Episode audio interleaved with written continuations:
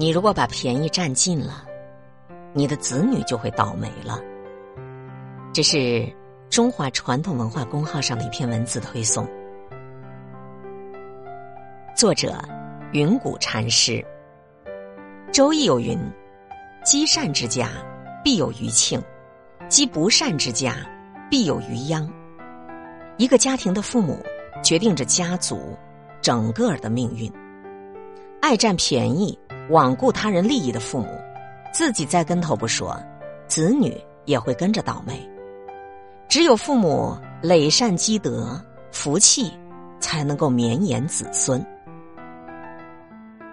心象篇说：“世事皆因，自然殃留后代。占便宜、损害他人利益的人，看起来得了一时的好处，到头来却是害了自己，苦了子孙。”有这样一个故事：西村刘妈爱占人便宜，一天。她见邻居家的韭菜不错，便偷扯了不少，拿回家给孙子包饺子吃。怎知道孙子刚吃了几个，就腹痛难忍。赶来的大夫诊断之后说：“这是误食了有毒的东西呀！幸好我来得及时，不然这孩子性命堪忧啊！”刘妈闻言一口咬定：“我看就是邻居故意下毒要害死我们。”我定要把他们告上衙门，让他们赔个倾家荡产。结果，衙门查验后认定，是刘妈自己把有毒的黄水仙误当做韭菜。但刘妈大闹公堂，被罚十个大板，孙子也因为中毒，留下了病根儿。刘妈贪图一时便宜，却付出了更多的代价。占人便宜，说到底。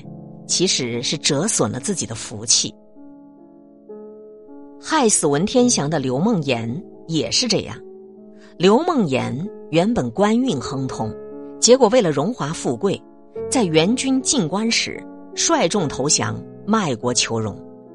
从此，他的子孙后代受尽排挤，到了明清两朝，甚至被禁止参加科考，子孙们个个痛恨他。纷纷改名换姓，不认他这个祖先。善有善报，恶有恶报，世间事都有因果。一时的便宜，会带来几世的灾祸。凭良心做事，不占便宜，不行不义之事，你才能保全自己，保全子女。种诸善因，得诸善果。厚道就是一颗良善的种子。不仅会为自己带来福报，还会绵延后世子孙。晋商乔贵发厚道为人，他就为子女积累下了万贯家财。孙子乔致庸同样坚持首重信，次重义，三为利的原则，不但做生意老实本分，还时常的仗义疏财。当时市场上很多商家短斤少两。但是乔家商号从来都是保质保量，以诚待客。买卖不是一时的，你今儿个占了别人的便宜，断的是自己明天的财路，甚至是你的后路。有一次，手下伙计为了一己私欲，竟在胡麻油当中掺假。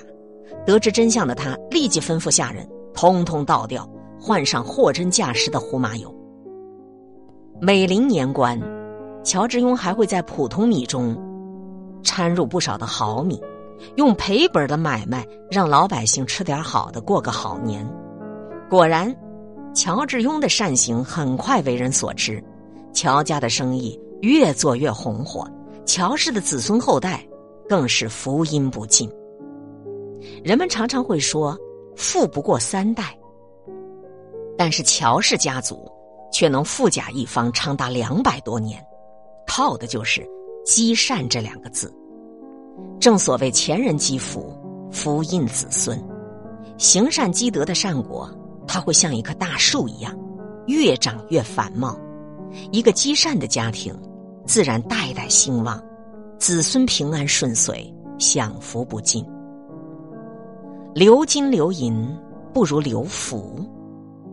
古人说：“堂上二老是活佛。”何用灵山？朝世尊。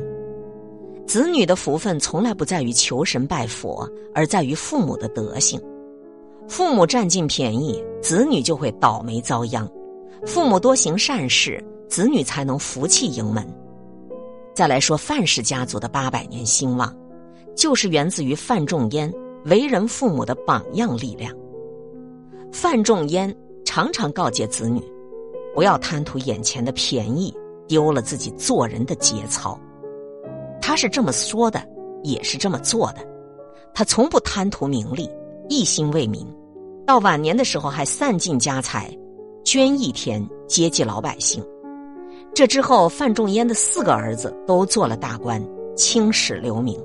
整个范氏家族更是人才辈出，八十个状元，四百个进士，兴旺了足足八百年。父母为子女。